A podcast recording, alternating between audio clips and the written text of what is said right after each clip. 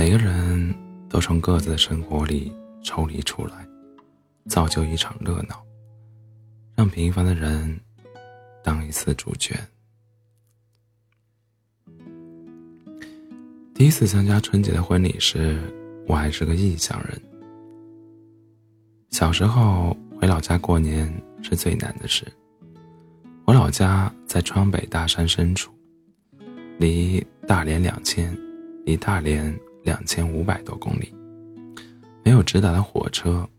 通常的路线是先坐火车到沈阳，再转车去成都，再回老家县城。然后坐两个半小时乡镇巴士，三天两夜，格外漫长。打工的钱不好挣，差旅费、误工费、回乡的花销，来回奔波的疲倦，都是不回去的理由。好在老人老人也算开明，电话里说节约点节约点钱过个节而已，我们又不是七老八十的。等你们能扎下根了，我们就到你们那里过年。于是我们一家人守在电话边，轮流跟他们说说话，讲自己的生活，讲明年的计划，算是拜了年。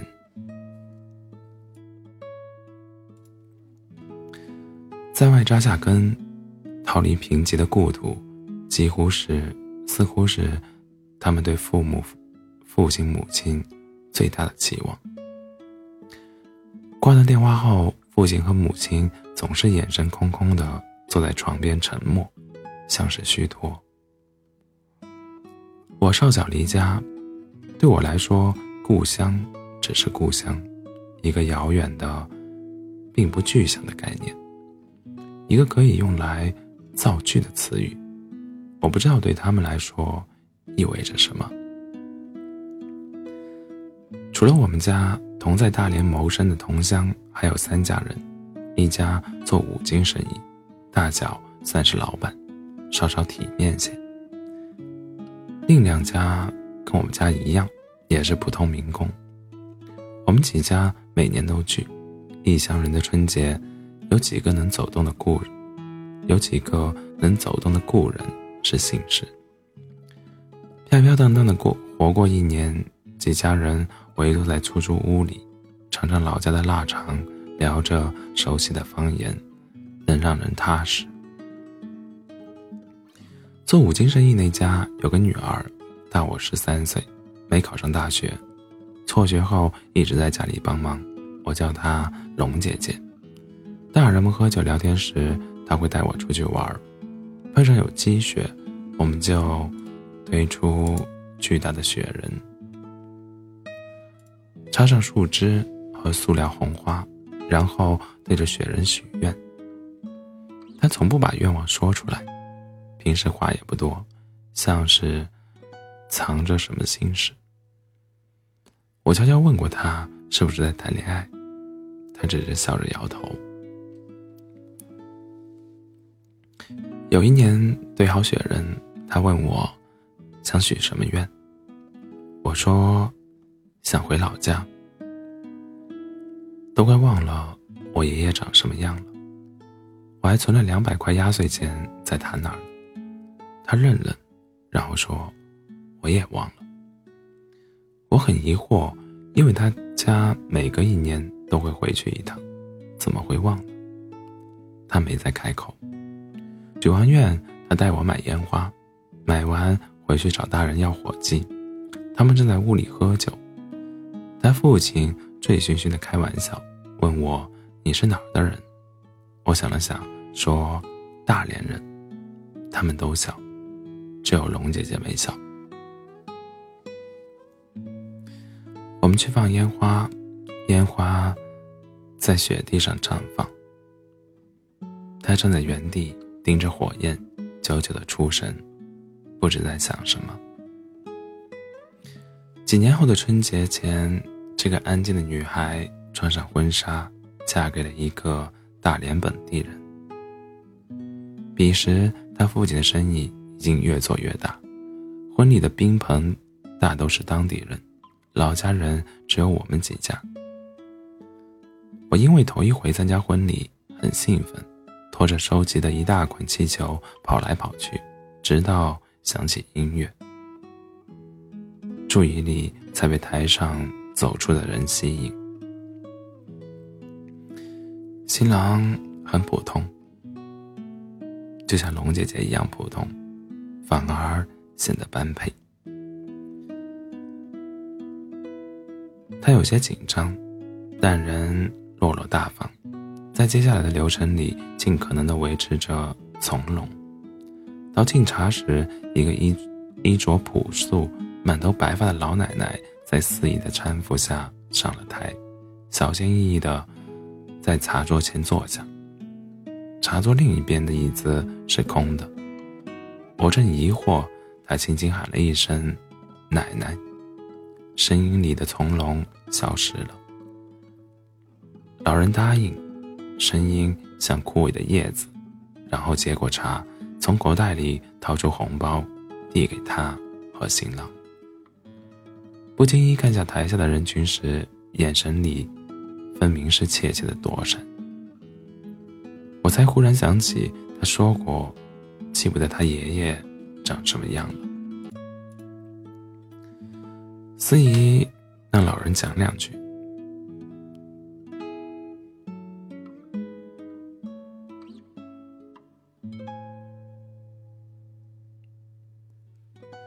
老人摆手拒绝，话筒还是递到了嘴边，大厅安静下来。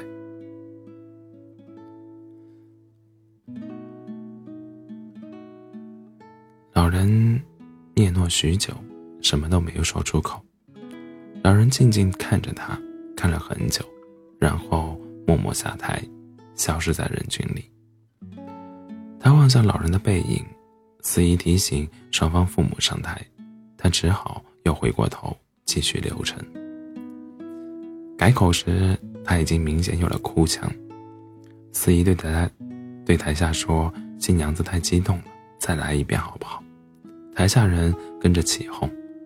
顿了顿，他对着新郎父母喊：“爸妈。”台下鼓掌，他开始流泪。新郎抱住他，台下掌声更大。像一场热闹的表演，我很不理解，他明明在哭，可他为什么哭呢？很多年以后，我才了解了这段故事。婚礼上的老人，他的奶奶不是亲生的，他父亲是捡来的孩子。长成少年时，老家兴起打工潮，于是独自走出大山。去寻起，去寻起出路，寻起自己的命运。他出生不久，母亲就去世了，父亲忙着工作，他就只好跟着爷爷奶奶长大。过了一些年，父亲做起了生意，娶了新的妻子，把他接到了大连，一直没再回去过，直到他爷爷去世后，才隔一年回去一趟。那个老人独自在大山里目送着少年成家立业，为人夫，为人父，又目送着小女孩长大，离开，漂流到陌生的土地上，奔向他自己的人生。等老伴离开了，陪伴他的就只剩下大山、草木、河流与墓碑。他孤独的。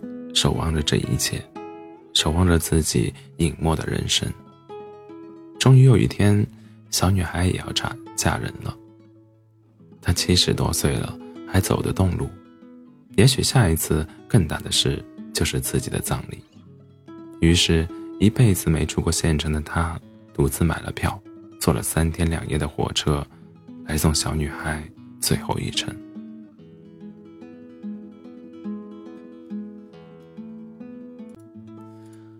得知这些时，也是春节前，那是许多年后，我在老奶奶葬礼上最后一次见到了龙姐姐。彼时她已经离了婚，带着女儿独自在广州生活。中间那些年没回过老家，也没回过大连。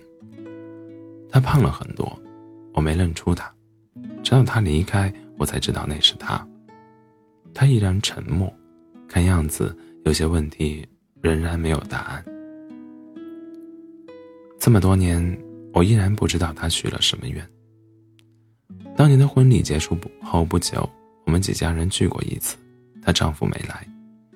她父亲照例喝醉了，对我们讲述那些艰辛的过去，哭着说：“终于扎下根了，终于走到今天了。”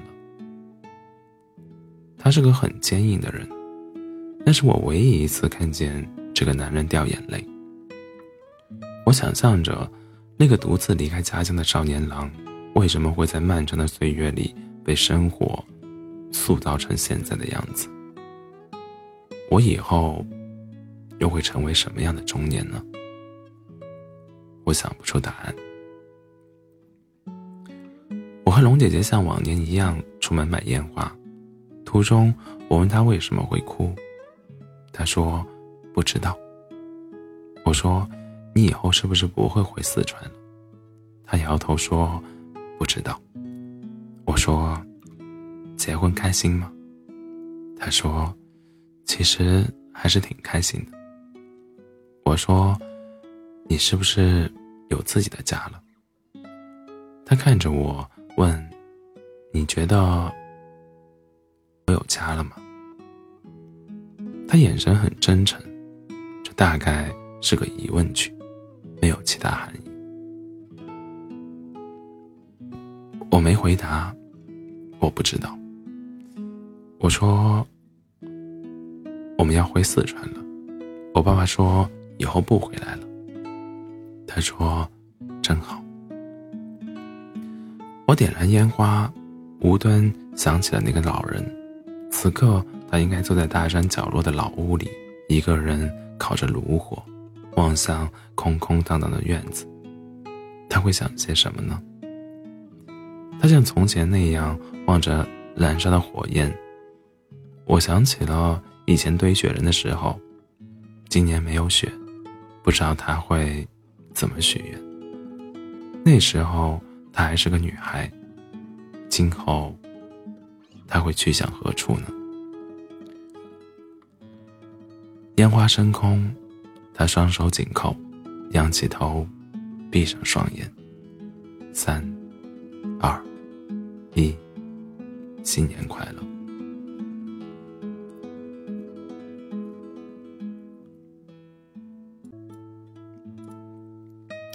母亲是个热爱生活的女人，认识父亲时就是，他们在大连相遇，自由恋爱。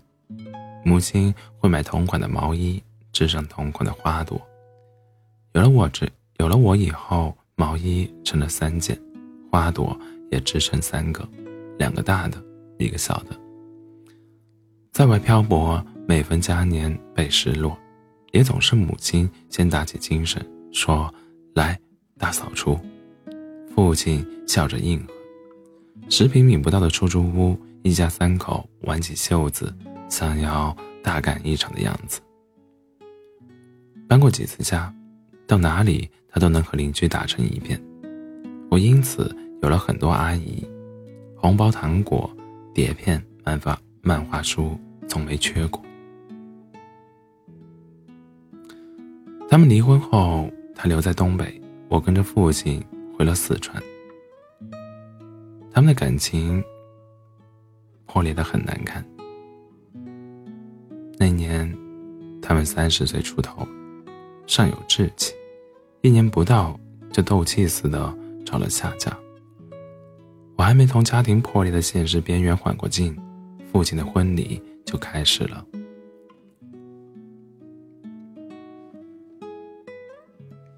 继母也是镇上的人，我叫她阿姨。她也有个孩子，大我几个月。临近春节，在外务工的人都回来了，婚礼。没大操大办，但也热闹。我和同学在后院玩弹珠。继母的女儿或许不知道能去哪儿，怯怯地走过来，又不好意思开口，只好眼巴巴地看着我们。他们问：“这是谁？”我愣了半天，说：“我姐姐。”他们笑，天上掉掉个姐姐下来，以后娶了做媳妇。我发了火，用手里的弹珠砸去，他们作鸟兽散。我和他坐在后院，大眼瞪小眼，不知说什么。最后还是他开了口，说：“你妈妈呢？”我说：“在东北。”你爸爸呢？他说：“在广东。”他张张嘴，似乎还想问什么，但没有开口。我们只好望着天空。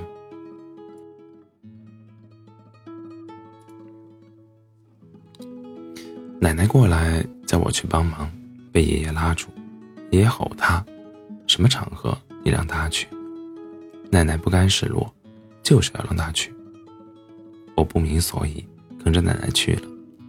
房前摆了二十桌，坐满了人，有眼熟的，有不眼熟的。我第一次见父亲穿西装，原来他这么挺拔。他和阿姨正端着酒杯，挨桌敬酒。奶奶推我一把，说：“你过去。”于是我过去，坐到父亲身边，下意识想抓着母亲的手，伸出手时才想起这是另外一个女人了，只好缩回来。父亲看见我，给桌上的大人们介绍：“我儿子。”然后说：“喊人啊。”于是我跟着父亲说的称呼，一一打招呼。大人们笑着，或许，或许是似笑非笑，看着我说：“真懂事。”从未想过有一天会在这种场合被这种词语夸奖，我心里很难受，感觉自己要被他们的眼神淹没。我撒腿就跑。我听到父亲在身后喊了一声，也没停，跑到楼上。我用座机拨通那个烂熟于心的号码，过了几秒钟，电话通了，那头喂了一声。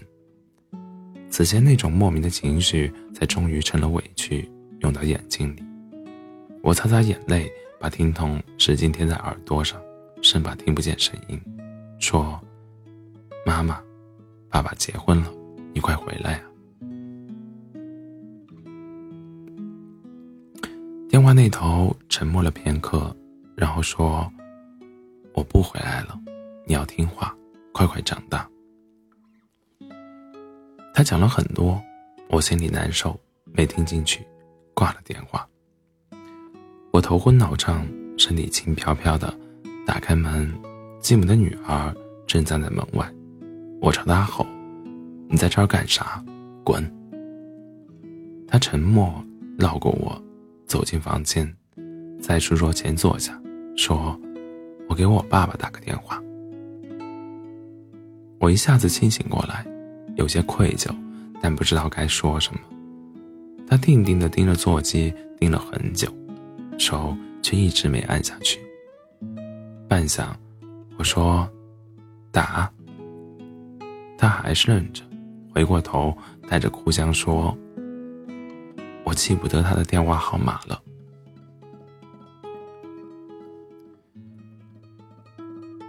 第二年春节，母亲结婚了。婚礼前，他给我打电话，问我要不要回大连看看。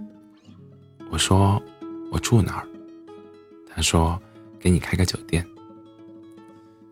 结婚前，她的婆婆指着他的鼻子说。敢带着你那个儿子来，我就自杀。我知道，所以告诉他我不来。他说：“妈妈要结婚了。”我说：“我知道。”他沉默了一会儿，说：“那你在家好好的。”婚礼当天，我用他买给我的诺基亚给他发了条短信：“妈。”新婚快乐。他没回我。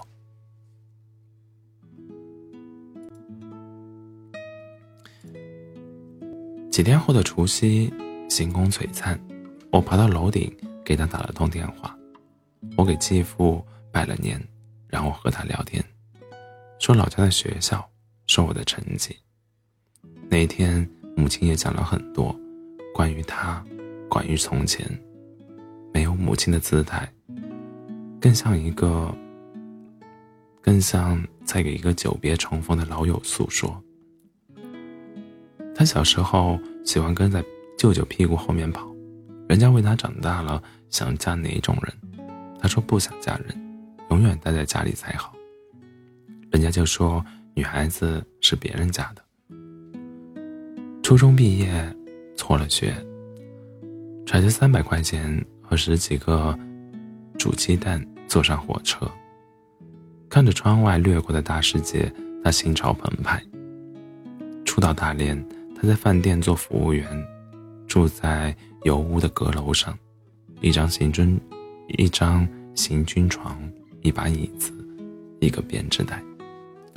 他在昏暗的白炽灯，白炽灯下哭着给家里写信，却从未寄出去。因为始终记得那句话：“女孩子是别人家的。”后来嫁给父亲，怀孕时听说父亲在外的不检点，又在日记里劝慰自己：“日子总会好。”有段时间，有个男人追求她，被她拒绝了，但他很执着。后来我得了一场大病。父亲在外面，家里没人管，他拿不出钱。那个男人掏了医药费。去成都看病时，男人一大早在车站接我们，白天跑前跑后，还给我买了身衣服。傍晚又送我们回火车站。母亲抱着我，说声再见，走进人潮里。他们从此再也没有见过。回程的火车上，母亲抱着我。站在窗前，默默的流泪。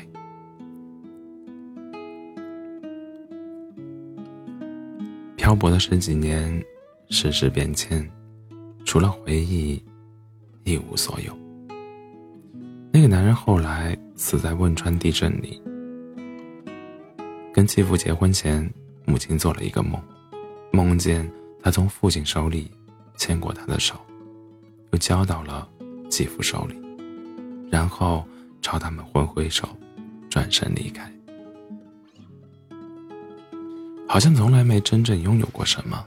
他说：“明明那么认真的在活，语气很平淡。”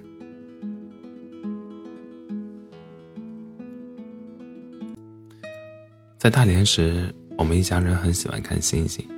除夕时没有星星，我妈也会在墙墙上。贴满亮片，像简易的星空顶。而那天夜里，我坐在屋顶的瓦片上，头顶的星空如此真实，我第一次感受到它，真正的它。我和他在同一片星空下。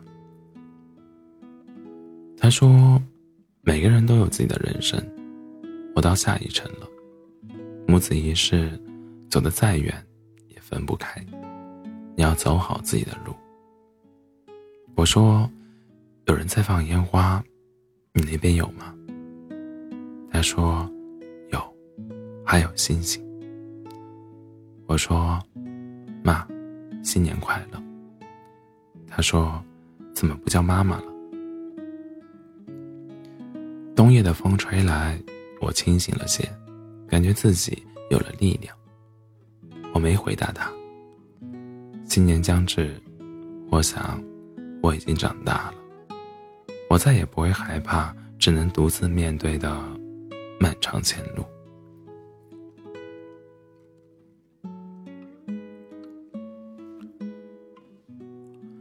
每年临近春节的日子，我都会想起一个特别喜欢的句子：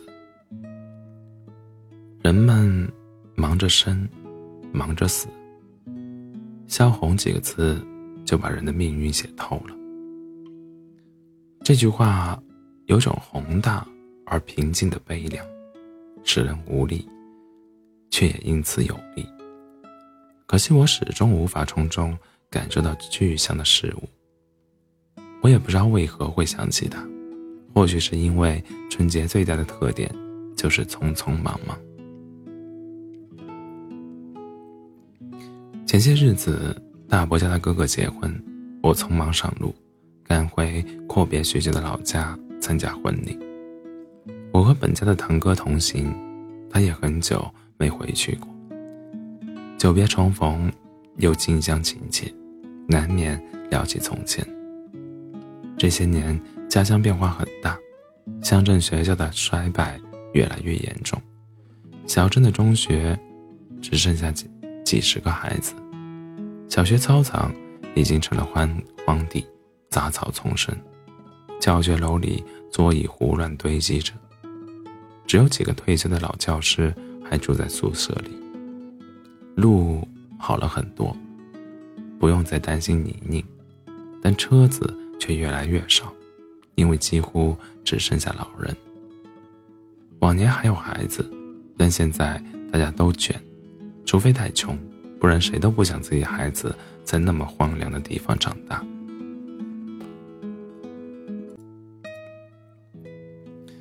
结婚的哥哥是建筑工人，九五年生人，十五岁离开学校，走上父辈的道路。他们远离家乡，在冰冷的人潮里沉默，建造起一座座辉煌的都市，给了无数人一个光鲜的家，唯独。遗失了自己的故土。我和堂哥能对着电脑工作已经算幸运，可何尝不是如此呢？我想，世界或许变了，也或许没变。聊到最后，话题从游戏、恋爱、玩乐变成了房子、车子、结婚。他说准备回南充买房。再看看工作，在成都一个月挣八千，活不下去，家里帮不上忙，他实在不想下半生像机器一样供一套老婆小的贷款。我准备买车，跟他聊品牌和配置，又说起感情。他讲他相了几个亲，对方彩礼要价如何高昂，我讲。前些日子遇到的女孩，让我动了结婚的心思。不知从不知何时开始，这些事情忽然出现，像丝线，织成一张细密的网，围起我们的生活。他熟练的开车，像个大人。我想起小时候，我们抢着骑一辆老二老二八大杠的样子。才清醒过来，原来已经二零二三年了。没有外星人，没有大街上会飞的汽车，没有年少成名的风光，只是长大了，要面对未来，学着父母的样子，学着父母的样子一样和人交际，仅此而已。高速上遇见一路婚车。又聊起此行主角，他是个很沉闷的人，逆来顺受。小时候成绩差，不行读书，让他辍学，于是十五岁就辍了学。让他去工厂，于是跟着大哥进了几年工厂。那几年浑浑噩噩，没攒下钱，没学到手艺，每年春节回家都被骂，也从来不反驳，只是沉默的听，然后说。晓得了。后来几年，他漂泊数地，东南西北都去过，还是找不到出路，最后只好随严厉的大伯去了广东，成了城市角落那些年轻的灰扑扑的农民工兄弟。家里倾尽全力买了车房，剩下的只能靠他自己。他好像从前。但只好像从前那样默默接着，没说想要什么人生，也没说不想要什么人生。现在终于结了婚，对不对得起自己还不知道，至少是完成了任务。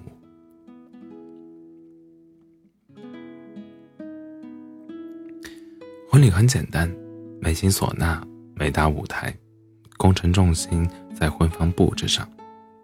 唐家虽然人丁兴旺，奈何全是男丁，手脚不细，一群男人对着绣花活抠脑袋。最后奶奶出面叫来这些男人的媳妇，忙了一天才把婚房收拾得像个样子。婚礼当天，她紧张的颤抖，不停喝水。接到新娘时，脊背笔挺，像个木偶。新娘子告别父母时。掉了眼泪，他不知所措，只好给他递纸巾。回身到岳父母面前跪谢。终于回了家，但依然紧绷。接着是敬茶和拜堂，最后一步夫妻对拜。他和新娘对视许久，终于活了过来，缓缓弯腰，从此成了一个丈夫。众人欢笑。鼓掌，大喊，十分快活。人们忙着生。远处的奶奶戴着棉帽，望着仪式，轻轻笑着。背后是我家的堂屋，墙上挂着爷爷的遗照，那是另一段故事了。爷爷死后，奶奶没找老伴。独自在老家生活，死活不去城里。这些年，大伯家的两个堂哥成了家，大哥有了孩子，父亲事业顺利，我大学毕了业，家族往前迈步，而往事在时间里被雨打风吹去。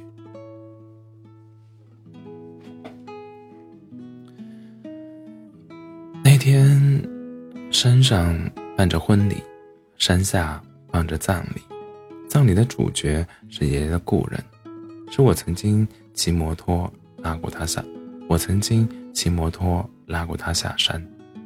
他讲：“你爷爷，你爷爷了不起哟，走得太早了。这些年里，一代人长大，一代人消亡。本来说家里有红事不能去白事，奶奶坚持要去。”说，爷爷生前信基督，没这些讲究。老朋友走了，我去送一送，才是不讲究。于是我陪他下了山，山下的路上也停着许多车，各地拍照，看样子也是匆忙赶回来的。主人家披麻戴孝，地上零落着黄叶，一片萧索。山上山下像两个世界。挂完礼，我扶着奶奶下上山，走到山腰时，白色的唢呐班子猛地吹起哀乐。我随着奶奶回头望去，山间云雾缭绕，深冬的大地正在沉睡，只有人类还醒着。奶奶突然说：“你爷爷。”死了九年了。这些年，我们都在外地读书工作，奶奶独自在老家，没受过孤独，但有时会和爷爷的遗像说话。奶奶说：“你也要快点成家，不晓得我还看得到不？”山下的哀乐在山间回荡，经久不息。人们忙着死。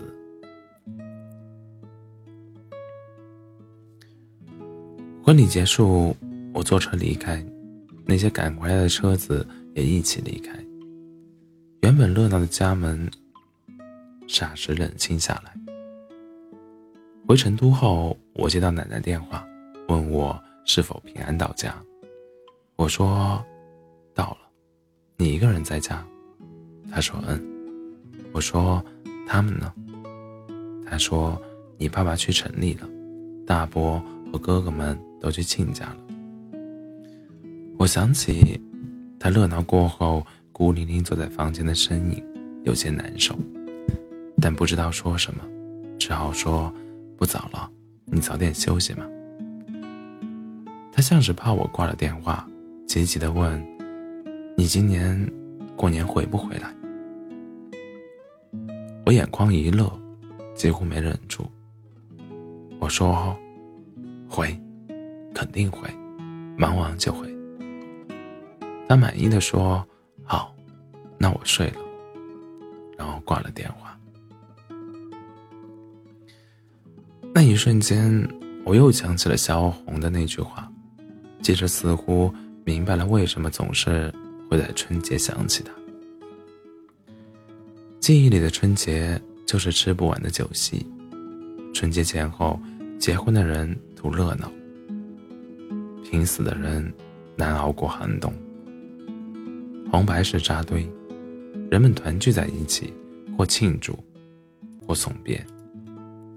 每个人都从各自的生活里抽离出来，造就一场热闹，让平凡的人当一次主角。无数种命运，又在这种热闹里交织膨胀，像一场盛大的舞台剧。繁华落幕后，人们相互告别，返回生活，再次启程，前往下一站。春节本身也一样，生活漫长而颠簸，像潜在深海，时刻要提心吊胆。春节回了家，就是探出了头，看得见阳光和山脉，终于能大口呼吸，短暂清醒。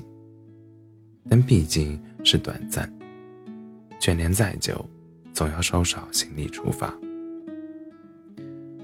下一站有什么？谁都不知道，而终点是什么，每个人都清楚。春运的人潮，高速的车流，国道的摩托，穿白纱的新娘，挂挽联的老屋，藏着多少人生呢？人们忙着忙着生，忙着死，如此具象。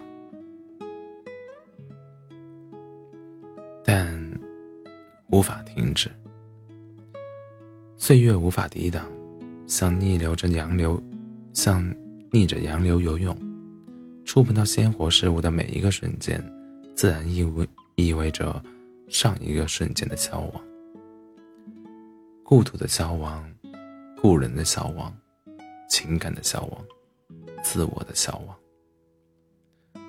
好在还有此刻，可以选择。先迈左脚，还是先迈右脚？往前，往后，还是往左，往右？追逐欲望，还是追逐月光？清醒着听听风声，还是麻木着继续追赶？在未来面前，哪种选择都会有错，但也意味着每种选择都是正确的。所以，大可勇敢些，把故事继续讲下去。团圆也好，新婚也好，送别也好，都是一次清醒的呼吸。生活也许是洪水，我们一次次倒下，但听听自己的呼吸声，总归还能再站起来，再次向他展开怀抱。我想。这也是春节的意义。新年快乐，朋友们！愿我们路途漫长，步履不停，有志可依。